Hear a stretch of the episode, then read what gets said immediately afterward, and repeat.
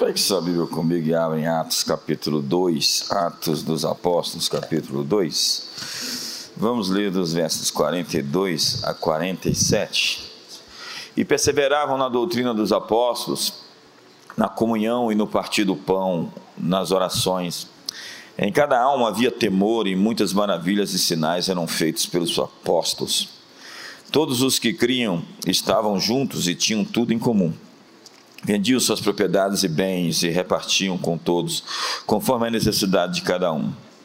Perseverando unânimes todos os dias no templo e partindo o pão em casa, comiam juntos com alegria e sinceridade de coração, louvando a Deus e caindo na graça de todo o povo. E todos os dias acrescentava o Senhor à igreja aqueles que iam sendo salvos. Sabe, eu sou um estudioso de igrejas que dão certo. Eu estudei os modelos denominacionais, igrejas em células, G5, G12, 5 por 5. Igreja com propósito, igreja sem propósito. Isso é uma piada, você não entendeu. Mas eu gosto de estudar o fenômeno por detrás do crescimento e saber por que, que as coisas acontecem. Eu tenho essa cabeça assim que gosto de saber por que, que as coisas são como são. E o texto que eu li fala sobre o início da igreja em Jerusalém, onde os cristãos se reuniam, se edificavam, adoravam a Deus, ministravam e evangelizavam. E o resultado daquilo foi um crescimento explosivo. Diz a Bíblia que acrescentava-lhes a cada dia o Senhor os que iam sendo salvos. Então você vê o DNA dessa igreja. Nós temos uma genética, uma genética de liderança. Nós, por todos esses anos e décadas, adquirimos princípios que fazem parte do que somos. Nós estamos, temos uma teologia de fé, voltada para o sobrenatural, que acredita que não podemos combater o bom combate da razão, mas o bom combate da fé. Já que foi Paulo quem disse que o justo viverá pela fé, antes dele que tinha sido dito isso por Abacuque. E nós não vivemos por vista, vivemos por fé, e levantando o escudo da fé, com o qual podereis apagar todos os dados inflamados do maligno. Essa é a nossa vitória que vence o mundo, a nossa fé. Foi uma imersão de três anos e meio que fez os discípulos eh, sair dali e se tornarem esses grandes agentes de transformação ao redor do mundo. Por três anos e meio, Jesus relativizou o conceito do, do, do, impossível. E ele andou sobre as águas, e ele ressuscitou os mortos, e ele limpou os leprosos, e ele curou os enfermos, e ele expulsou os demônios, e ele multiplicou pães e peixes, e ele transformou água em vinho, e ele mesmo morreu e ressuscitou ao terceiro dia.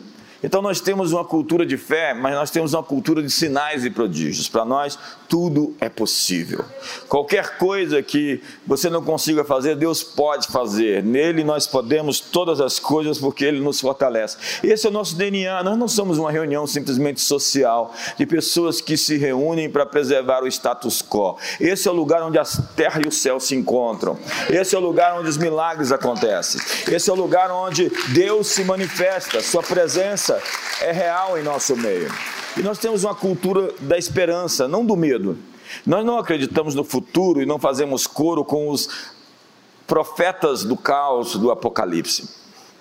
Na verdade, o Apocalipse para nós é uma boa notícia porque foi por isso que ele foi escrito, para dizer aos cristãos que estavam sofrendo que o cordeiro vencerá. O Apocalipse foi escrito para dizer que os, as bestas, que os monstros, que os tiranos, que os déspotas, que as forças do Leviatã vão sucumbir diante do pequeno rebanho. A mensagem do Apocalipse é que todos os inimigos estão sendo submetidos sob o estrado dos pés de Jesus. No decorrer da história, nós vemos as sete taças, os sete cálices da ira, as sete trombetas, os sete selos sendo abertos para subjugar as forças do mal, conforme da mesma ideia do Êxodo, em que as pragas estavam visitando cada um dos deuses do Egito e julgando aqueles poderes. Então Deus, ao longo da história, está julgando as forças da injustiça. O Apocalipse não é uma notícia ruim, o Apocalipse é uma grande notícia que o Cordeiro é digno de abrir o livro e levar a história para o seu ponto final. Então nós temos uma cultura de esperança e não de medo. Qualquer mensagem sobre o fim dos dias, qualquer mensagem sobre o futuro que lhe deixe com medo, está com a ênfase errada, está colocando as coisas trocadas. Nós temos uma tônica. Você deve acentuar as palavras onde elas realmente têm acento. Você não pode falar errado, então pode pregar errado. Muitos pregadores colocam a ênfase sobre a, o poder que a dor tem de converter as pessoas. Ótimo, isso acontece. Mas essa não é a tônica do Evangelho. A tônica do Evangelho é que Jesus curou todos aqueles que foram até Ele.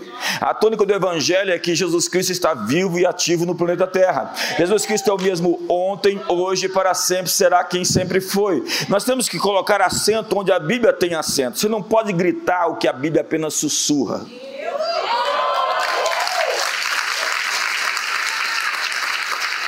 Então nós temos uma cultura de esperança e não de medo. E se a mensagem do fim dos tempos deixa você com medo, você está submetido a um jugo opressor. Eu penso no futuro e fico encorajado. Eu penso nos próximos anos e fico empolgado. Eu falo, que privilégio estar vivo para fazer a diferença nesse mundo. Quantos estão comigo aqui hoje? Me ajuda aí. Mas, bispo, e o Mondex Dextor? E a vacina? E a, pande... e a besta? E o 333? O meio? Besta. Nós temos uma cultura de testemunho, porque nós acreditamos que a história que aconteceu na vida de alguém pode se reproduzir na vida do outro. Que o mesmo milagre que Deus fez na vida de alguém pode acontecer na vida do outro que está do lado. Pergunta para seu irmão, conte-me um milagre seu. Fala para ele, conte um milagre seu. Melhor, melhor. Fala para o seu irmão um milagre que aconteceu na sua vida. No seu caso, no seu caso, por exemplo, pastor Tiago, diga para ele, eu casei, eu consegui casar. É. Então, quantos solteiros nós estamos aqui? Alguém? Alguém aqui? Tem um casado do lado, põe a mão no ombro dele e fala assim: Deus vai fazer chover na tua horta, no teu jardim, vai vir um avivamento sobre a sua vida, irmão. Quantos aqui querem ter filhos? Quantos aqui querem ter filhos? Quantos têm filhos? Põe a mão no ombro, dessa pessoa e diga: Você vai ter quantos filhos você quiser. Deus está abrindo a madre, Deus está abrindo o teu ventre. Quantos aqui têm alguma dor, alguma doença? Quantos, quantos aqui estão sentindo alguma dor ou têm alguma doença? Levante sua mão. Põe a mão no ombro dessa pessoa aí e fala: Eu declaro a saúde e a cura. O Senhor é quem te sara. No meio de nós não haverá nenhuma doença. Ele carregou no madeiro as nossas dores e por suas chagas nós fomos sarados. Diga para ele: "Se tu curado em nome de Jesus".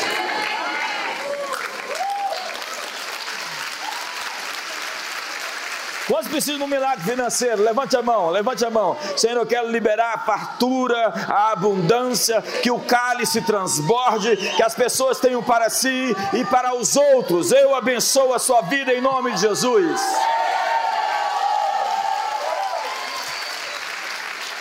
Então nós acreditamos que testemunhos, eles trazem aquilo que aconteceu sobre alguém através do, da testificação, através do depoimento, através de como você conta isso, isso traz a atmosfera do milagre, a presença. E nós temos uma liturgia dinâmica, onde acreditamos que os não cristãos podem ser convidados para cá sem ser envergonhados, né, sem ser constrangidos por isso que a gente não fala, quem está nos visitando a primeira vez, levanta a mão, não sei o quê. Não, porque a gente quer deixar as pessoas muito à vontade. Eu vejo que você está à vontade. E, e, nós queremos que essa seja uma casa onde você possa convidar todos os seus amigos. Vamos lá, você não sabe o que está acontecendo, você precisa ir lá, beber da mesma água que eu estou bebendo. E a gente acredita que cada cristão é uma propaganda. O verdadeiro cristão é um testemunho para os outros que não são cristãos. As pessoas deveriam olhar para você e perguntar: ei, qual é o ponto? Qual é o seu segredo? Por que, que você é assim tão bem-sucedido, feliz, alegre? Por que, que você é assim tão próspero? Por que, que você está vivendo abundantemente? Então, a gente acredita também na reprodução de um DNA saudável. Nós não empoderamos líderes que não estejam minimamente organizados em suas vidas. E nós não queremos reproduzir líderes que sejam maldizentes, fofoqueiros, críticos. Se você é um líder nessa casa desse jeito, pede para sair. Senta no banco e fica quieto. Não, nós queremos reproduzir um DNA, uma genética. Nós temos um planejamento para levantar, treinar e enviar novas pessoas. Apesar que esses tempos eu enviei tanta gente que eu estou te chamando de volta. Falei, gente, o que, que eu fiz? Eu estava em São Paulo agora, eu falei, gente, a gente enviou quantos pastores para cá? E nós temos uma cultura de honra. A gente acredita que cada ser humano foi criado por Deus à sua imagem. E por si só, isso já faz cada pessoa digna de ser respeitada. Independente se você concorda ou não com qualquer pessoa que você se encontre, essa pessoa foi feita à imagem de Deus. Então você ama a Deus, amando o teu próximo que você vê, feito à imagem de Deus. Então, toda igreja deve ser grande mediante evangelismo deve ser calorosa mediante companheirismo. Apesar de nós não apresentarmos as pessoas aqui que estão nos visitando, se você é um membro da igreja e vê alguém diferente, você tem que ir lá dar aquele abraço, fazer essa recepção. Isso não é uma coisa que o clero faz. Aqui não tem clero. Aqui tem ministros de tempo integral que são crentes até debaixo d'água.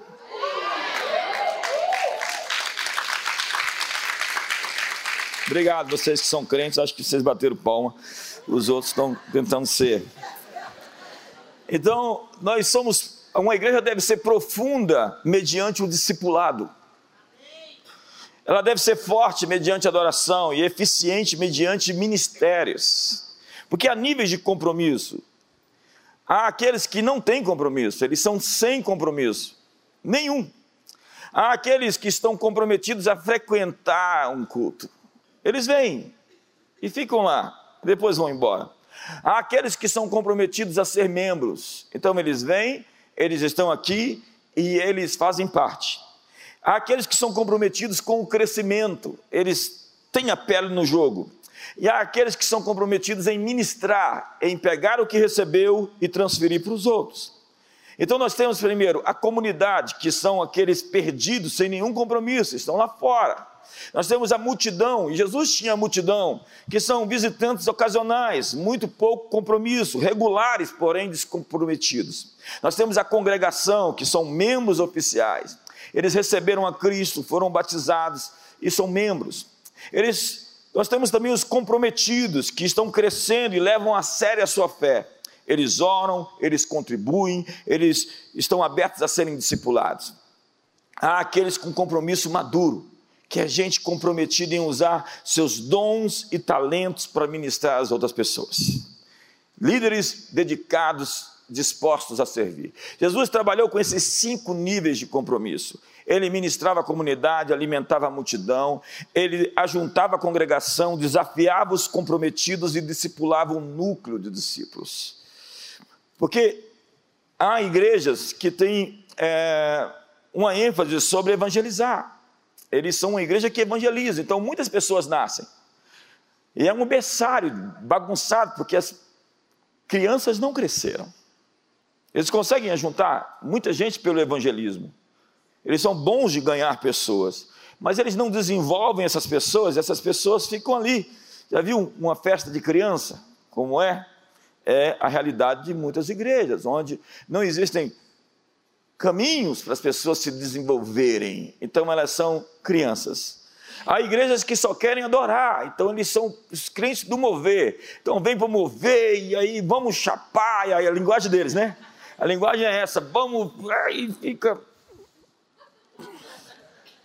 E há igrejas que só querem se relacionar. Então eles vêm para o culto para encontrar alguém que não seja Jesus. Não que você não tenha que encontrar os irmãos, porque a cruz é isso, vertical e horizontal. Mas não pode ficar só no horizontal, irmão. Acredite. E há igrejas que só discipulam, viraram uma sala de aulas. Esse tipo de igreja que só discipula, que é uma igreja sala de aula, ela tem um crescimento maior de 300 membros, e olhe lá. E há igrejas que só ministram, elas estão a fim de enviar todo mundo e eles trabalham com essa ênfase. Hoje eu quero colocar os níveis de compromisso a partir de uma perspectiva. O primeiro nível de compromisso que alguém assume é se comprometer a ser membro. E eu vou ler os textos. Ora, vós sois corpo de Cristo e individualmente membros deste corpo. A Bíblia está dizendo que alguém que se torna membro da igreja, mediante o batismo, ele se torna membro do corpo de Cristo. Existem 51 citações no Novo Testamento falando sobre uns aos outros. Porque o Pai é nosso, o pão é nosso, o reino é. Então diz a Bíblia: perdoando-vos uns aos outros. A, a igreja é o lugar que você vai aprender a perdoar. E o tamanho da sua chamada é o tamanho da sua flexibilidade de conseguir tolerar as pessoas, suportar as pessoas, conseguir perdoar as pessoas. Se você não tem essa capacidade, você vai viver infantil a vida inteira. A Bíblia diz: amando-vos uns aos outros, levando as cargas uns dos outros, sujeitando-vos uns aos outros, acolhendo-vos uns aos outros. São várias, dezenas de citações falando sobre uns aos outros. Diga para o seu irmão: uns aos outros. Então aqui é que você aprende a se relacionar. Eu conheço pessoas muito bem conectadas com Deus, elas têm assim uma, uma conexão muito poderosa com Deus, mas elas são infantis em relacionamento. Elas não conseguem suportar o contraditório. O defeito das pessoas escandaliza elas tão rápido que elas querem ir para o céu. Né? Elas não querem mais vir para a igreja porque se machucaram com alguém. Entenda, a comunhão vai te ferir. Você vai encontrar os defeitos das pessoas e isso vai te machucar, mas somente a comunhão vai te curar. Você tem que entender que é no corpo de Cristo que nós crescemos, porque o batismo, segundo a Bíblia, é a porta de entrada para o corpo, porque assim como o corpo é um e tem muitos membros, e todos os membros, sendo muitos, constituem um só corpo, assim também com respeito a Cristo. Pois em um só Espírito todos nós fomos batizados em um corpo, quer judeus, quer gregos, quer escravos, quer livres, e a todos nós foi dado de beber de um só Espírito. Quando você não está conectado ao corpo de Cristo, quando você não tem uma aliança com a igreja local, você está por conta própria. Você não tem teto. Você não tem casa. Você não tem um lugar para pertencer, para chamar de seu. E pela ceia, santa ceia, diz a Bíblia, nós temos comunhão no sangue e no corpo de Cristo. Então diz a Bíblia, continua: porventura o cálice da benção que abençoamos não é a comunhão do sangue de Cristo, o pão que repartimos não é a comunhão do corpo de Cristo. Então, quando nós comemos o pão. Nós estamos dizendo que fazemos parte de um mesmo corpo. Então a bênção vem sobre a cabeça, que é Jesus, e ela desce sobre o corpo. E alguém que está desconectado do corpo não pode receber o fluxo daquilo que Deus está derramando sobre a terra. A Bíblia diz que plantados na casa do Senhor, plantados na casa do Senhor, nós podemos dar muitos frutos, diz o texto em Salmo 92. O justo florescerá como a palmeira, crescerá como o cedro do Líbano plantados na casa do Senhor, florescerão nos átrios do nosso Deus. Na velhice, ainda darão muitos frutos, serão cheios de seiva e de verdor. A igreja é o lugar onde crescemos. Ligados na videira verdadeira. Jesus disse: Eu sou a videira verdadeira, o Pai é o agricultor. Todo ramo que estando em mim produz fruto, o Pai o limpa para produzir mais fruto. O ramo que não produz fruto, o pai o arranca, porque ele está provando da seiva sem produzir nenhum resultado. E Jesus diz: sem mim nada podeis fazer. Pense em um dedo fora do corpo. Pense em qualquer coisa do seu corpo que está desconectada ao resto do corpo. Vai secar, vai atrofiar. Nós precisamos estar ligados uns aos outros. Então põe a mão no ombro do seu irmão e fala: ligados uns aos outros. Porque um corpo é um conjunto de membros interdependentes. Nós vivemos melhor quando estamos conectados. Nós podemos ir rápido sozinhos, mas nós vamos mais longe quando estamos juntos. Viver melhor significa prestar contas. Eu tenho medo de pessoas solitárias, pessoas, so, pessoas sozinhas. Elas são candidatas ao escândalo, a uma vida cujos segredos têm segredos, gente que tem agendas escondidas, gente que tem propósitos ocultos. A Bíblia diz que Filipe estava em Samaria, promovendo um avivamento. Mas Filipe não estava desconectado da igreja de Jerusalém, pelo contrário, ele foi enviado pela igreja apostólica de Jerusalém. É Atos capítulo 13, que diz que estando eles na igreja de Antioquia, as pessoas estão criticando agora esse negócio de templo, é só o edifício. Eles perseveravam juntos no templo, enquanto havia templo. E eles se reuniam em um lugar que era dedicado a Deus. Havendo eles estando na igreja de Antioquia, estava lá Paulo e Saulo, Paulo, Saulo e Barnabé. Paulo e Barnabé. E eles foram enviados pela igreja. Eu vou ler esse texto mais à frente. A verdade é que Paulo, o apóstolo, ele não estava desconectado de uma igreja local. Paulo fez suas viagens missionárias, mas ele estava conectado a pessoas. Vamos ler o texto? Diz assim em Atos 16. Isso é Paulo. Ao passar pelas cidades, entregavam aos irmãos para que as observassem as decisões tomadas pelos apóstolos e presbíteros de Jerusalém. É o apóstolo Paulo. Assim as igrejas eram fortalecidas na fé e dia a dia aumentavam em número. Paulo tinha conexões com a igreja de Jerusalém. Ele estava conectado aos outros apóstolos, ele não era alguém solitário, tentando promover uma agenda pessoal, como há uns espertinhos e espertalhões por aí, tentando reinventar a igreja. A natureza do que se é conservador é que as mudanças acontecem lentamente. Desconfie de qualquer pessoa que diz que agora vai acontecer o que nunca aconteceu. As coisas vão acontecendo. E pode acontecer coisas que nunca aconteceram, mas elas foram construídas ao longo de séculos e de milênios. Respeite o passado, isso é ser conservador. Você está assentado sobre os ombros dos gigantes e por isso consegue ver mais longe.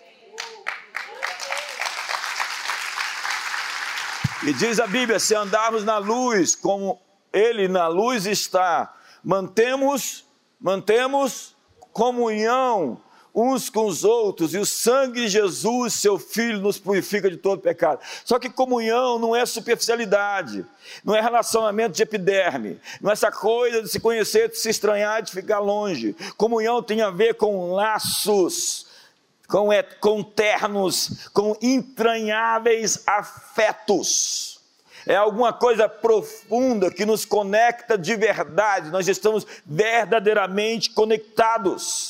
Nós não podemos deixar de congregar. Porque se você vê um fogo e tira uma brasa dali, aquela brasa sozinha se apaga. Então diz o autor Hebreus: não deixemos de congregar-nos, como é costume de alguns, antes façamos administrações, e tanto mais quanto vedes que o dia se aproxima. O segredo de estar pronto para o dia que se aproxima é estarmos congregando, unidos, eu tenho muito medo de gente solitária. Eu tenho muito medo de gente que não presta conta para ninguém. Jesus, quando foi questionado com que autoridade o senhor faz essas coisas, ele disse: o batismo de João é o batismo de Deus ou dos homens? Ele conecta a autoridade com que ele faz ao batismo que ele recebeu de um homem, ele sendo Deus, foi apontado por João.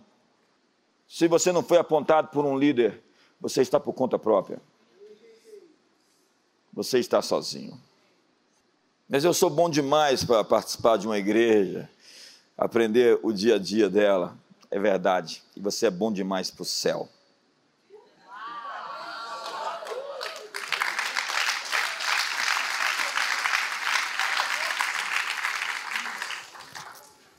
Mas é importante diferenciar congregação de multidão. Há frequentadores e pessoas não transformadas vindo às nossas igrejas.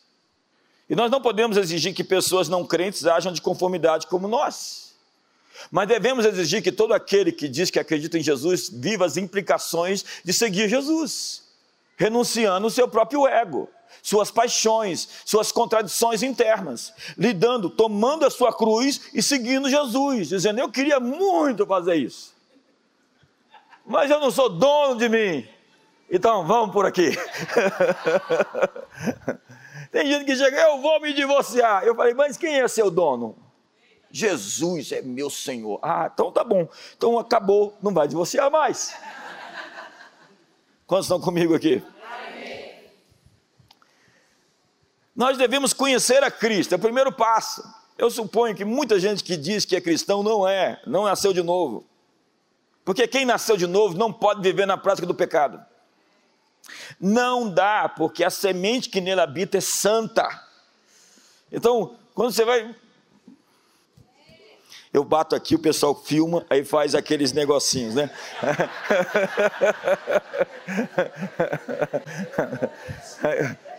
É você que está filmando, é você, eu estou vendo você aí. Nós precisamos viver juntos em união. Viver juntos significa reconhecer os defeitos uns dos outros. Obviamente que eu não tenho defeito, é muito difícil ser humilde quando você é perfeito. Não, não, nós precisamos, como o ferro se afia, o amigo se conecta ao seu melhor amigo. Sai faísca.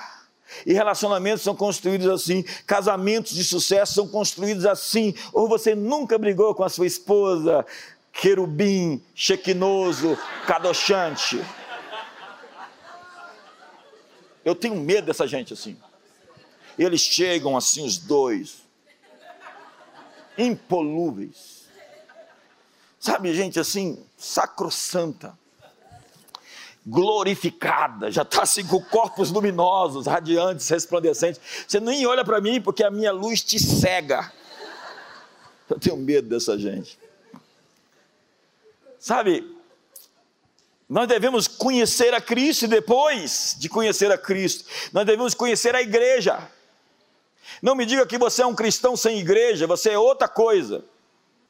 Nós devemos comprometer as pessoas com a causa que Jesus morreu por ela. Comprometê-los com o corpo. Isso significa converter frequentadores em membros. Então faça o seu check-in e entre no ministério. Nós temos um curso aqui chamado check-in embarque nessa ideia. A segunda coisa é comprometer-se com o crescimento. Uma pessoa que não cresce é uma aberração. A Bíblia diz: se estiver embotado o ferro e não se afiar o corte, então se deve pôr mais força, mas a sabedoria resolve com bom êxito. Pegue um machado cego e tente derrubar uma árvore. A questão não está em trabalhar muito, arduamente, mas trabalhar bem. Se obterá melhor resultado se você usar as ferramentas certas. Isso significa afiar o seu machado espiritual, porque a habilidade faz o sucesso. Então não adianta usar força demasiada. Se nós temos somente um martelo em nossa caixa de ferramentas, nós vamos achar que tudo é um prego. E nós devemos nos conectar a uns aos outros para poder fazer as coisas acontecerem de maneira mais efetiva. Uma pessoa especialista em relacionamentos é sempre uma pessoa bem-sucedida. Colossenses 2. E não retendo a cabeça, que é Jesus, da qual todo o corpo, que é a igreja, suprido e bem vinculado por suas juntas e ligamentos, cresce o crescimento que procede de Deus. Crescemos juntos e todas as coisas vivas crescem. É um processo natural. Seres vivos, saudáveis, crescem. Você não precisa mandar seus filhos crescerem. Somente malnutrição, ambientes inseguros ou doenças podem impedi-los de crescer. O crescimento é automático se ele não tiveram um oponente. Algo errado está acontecendo quando pessoas não crescem. Nós somos feitos para crescer. Então você vem para a igreja, está há 10 anos aqui e não desenvolveu seus dons, seus talentos, suas habilidades. O que você está fazendo? Ah, eu estou assistindo as séries da Netflix. Entendi. Você valoriza mais os roteiros escritos por homens endemoniados do que aquilo que foi inspirado por Deus nos ouvidos dos profetas. Você não tem valor às escrituras sagradas e você acha que você pode, na escolha que você fez de ser um cristão, viver plenamente a vida que você foi chamado? Não cesses de falar do livro dessa lei, antes medita nele dia e noite, e serás próximo, e tudo lhe irá bem, diz a Bíblia. A razão por que muitas igrejas não crescem é porque não há qualidade de vida e ministérios nessas igrejas. Porque um grupo de pessoas genuinamente transformadas atrai outras pessoas. E você consegue conhecer uma igreja pela amostra que nós temos de sua membresia. Entenda, eu estudei estatística. E uma amostragem bem colhida, bem feita, pode mostrar o todo. E nós não estamos falando do Datafolha. Uma amostragem realmente legítima pode mostrar a saúde. Agora, se nós pegássemos aqui, sei lá, 50 pessoas desse ministério para ver a saúde espiritual deles, como seria a saúde espiritual do todo? Nós poderíamos dizer que as pessoas estão empolgadas em se tornar cristãs porque elas conheceram você? Eu queria muito ir naquele lugar onde Fulano vai, porque, nossa, a vida dele mudou tanto depois que ele foi para lá. E não se engane, isso começa na sua casa. Ah, mas os cristãos serão perseguidos, bispo. Verdade. Mas chega um tempo e os anos passam quando eles vão ignorar suas emoções contrárias a você e vão dizer: realmente, alguma coisa muito interessante aconteceu na vida do meu irmão.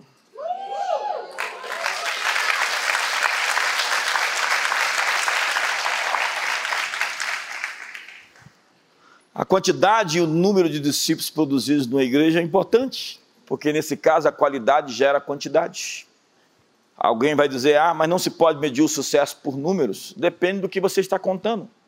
Se você está contando casamentos salvos, vidas transformadas, gente restaurada, descrentes se tornando adoradores e membros mobilizados para o serviço e o ministério, os números são importantes e têm um significado eterno. Mas há crentes velhos, velhos crentes, eternamente infantis, bebês crianças para a vida toda.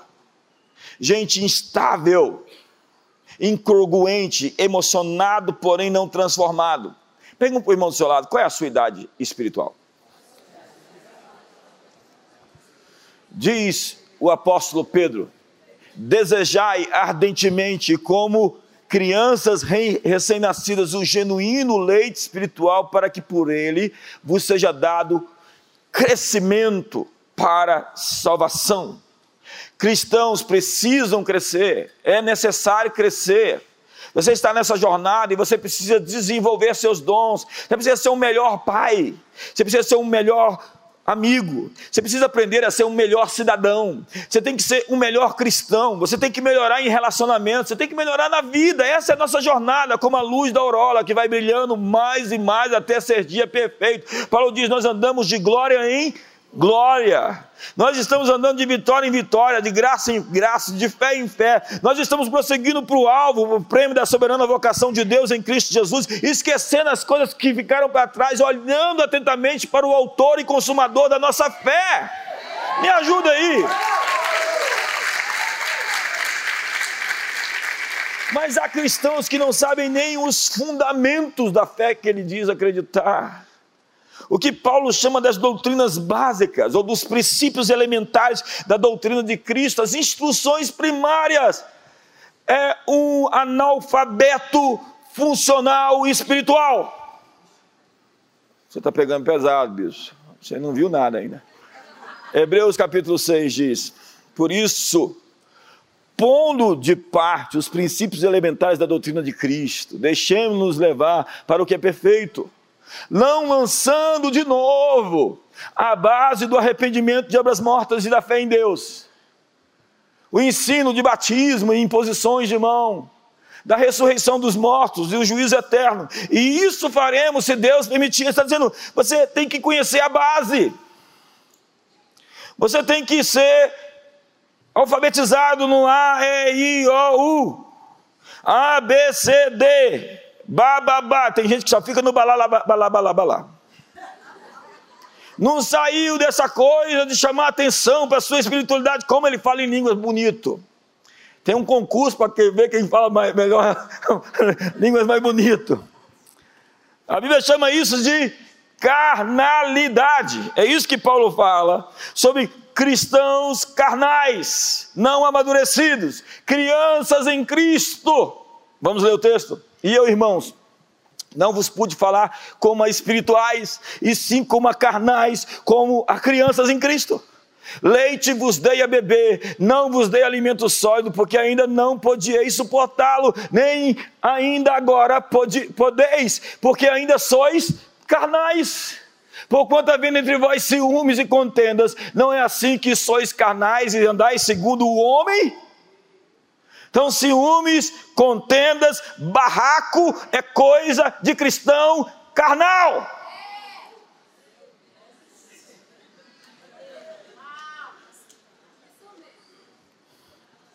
Eles não suportam alimento sólido, permanecem no estado da infantilidade. E pior, são meninos no discernimento. Vamos ver o texto. Irmãos, não sejais meninos no entendimento na malícia, contudo, sede criancinhas, mas adulto no entendimento. Ele diz: sede sábios no julgar e não na malícia, porque a malícia é a mãe de falsos discernimentos. Tem gente que diz que está tendo discernimento, está tendo uma visão, ele está tendo uma miragem, porque é espiritualmente instável, agitado de um lado para o outro Caldicricante, ciclocídio, sobe, desce, sobe, desce, estou firme, não estou, estou na igreja, estou desviado, estou na igreja, estou no bar, estou casado, não vou separar. Eu, eu, eu, Como é que você consegue confiar em alguém assim, gente? Ter caráter é ser estável, é ser previsível. Está lá, passa 30 anos, vai estar lá no mesmo lugar. A palavra estátua, aquele, aquela estátua do, do JK ali no eixo monumental, tem caráter, porque é firme, está ali, sol, chuva, está lá. A estátua é a representação de algo que você pode confiar, a não ser se um raio cair lá. Mas há muitos meninos levados por ventos doutrinários, gente que não pode ter uma modinha nova que não pode ter uma ondinha e um novo cara que você não sabe nem de onde saiu, e aparece feito um cometa.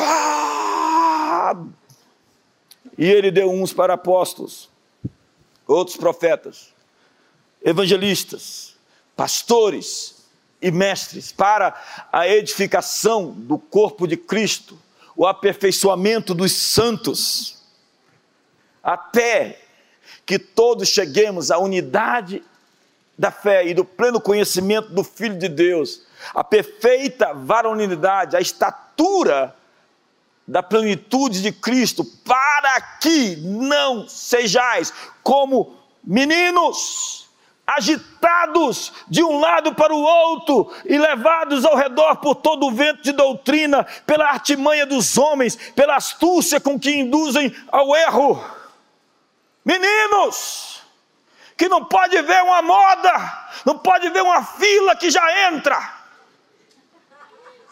Tem muita gente na fila, eu vou ter que ficar aqui também, porque tem muita gente seguindo.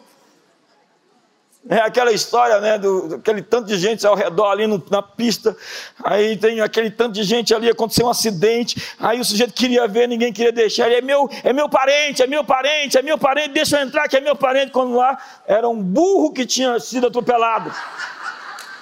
Burro!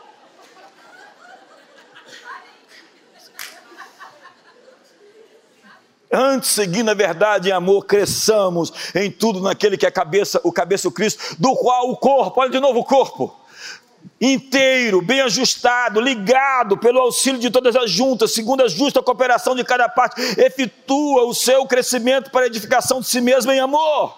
Mas tem um texto pior do que esse. Olha só a expressão de Paulo está apavorado. Você sabe por que, que Paulo está apavorado?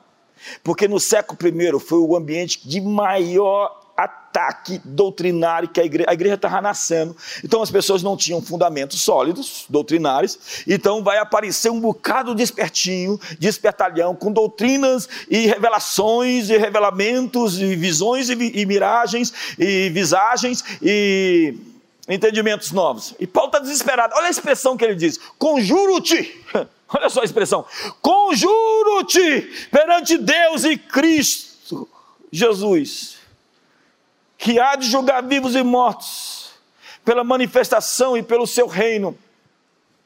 Prega a palavra, insta, seja oportuno ou não, corrige, repreende, exorta com toda longanimidade e doutrina Pois haverá tempo em que não suportarão a sã doutrina, pelo contrário, serão pegos pela cobiça dos seus corações, porque vão conseguir, vão eleger para si mestres, segundo as suas próprias cobiças. Seus corações foram fisgados pelo seu desejo maligno, como que tendo coceira, comichão nos ouvidos e se recusarão a dar ouvidos à verdade, entregando-se às fábulas.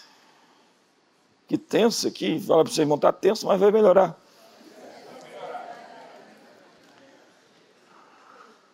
É até, é, até, é até previsível que surjam falsos mestres, mas os seguidores deles dizem muito sobre eles. Como diz o sábio filósofo, dois gambás se cheiram. Só um gambá consegue suportar o cheiro de outro.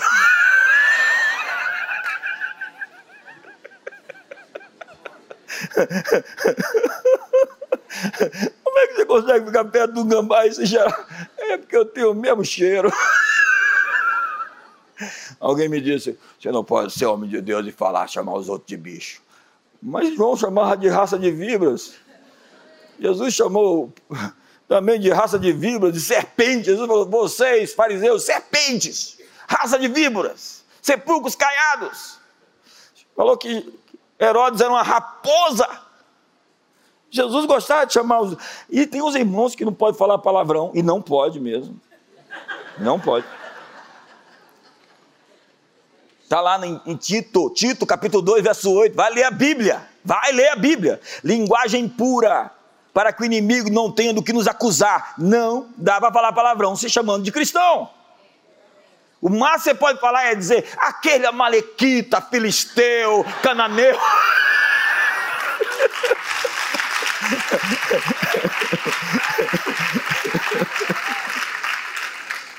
oh.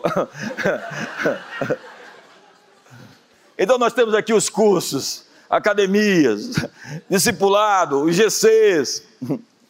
Eu vou ler o texto que eu disse que ia ler, Atos capítulo 13. Olha onde é que começam as coisas. Olha como é que começa alguém sendo enviado.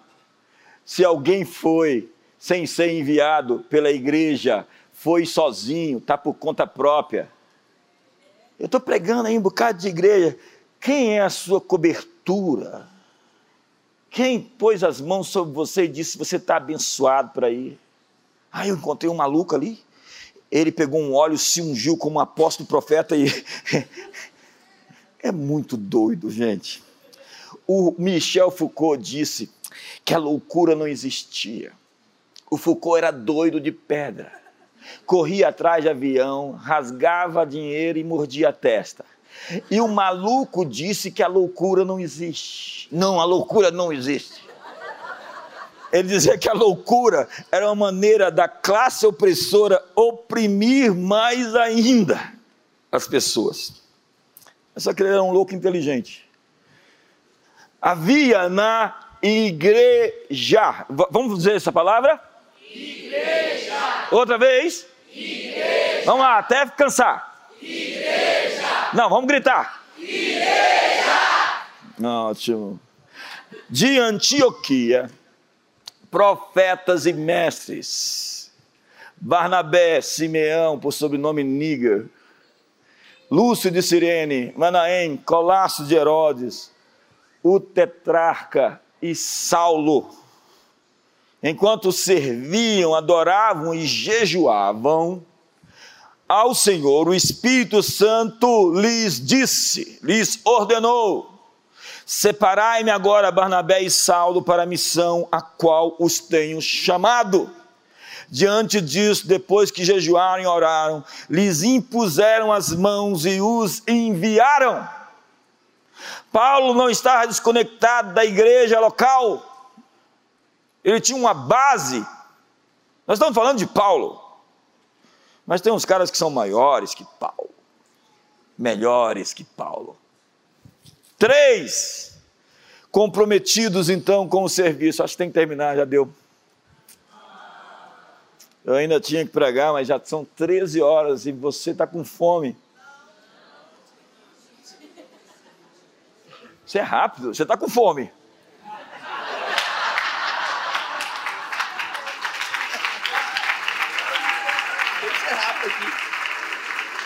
Eu nem falei que ia terminar, ele já estava aqui em cima. Eu acho que está bom, né? Diga para o seu irmão, eu prometo, eu prometo que o almoço hoje é por minha conta.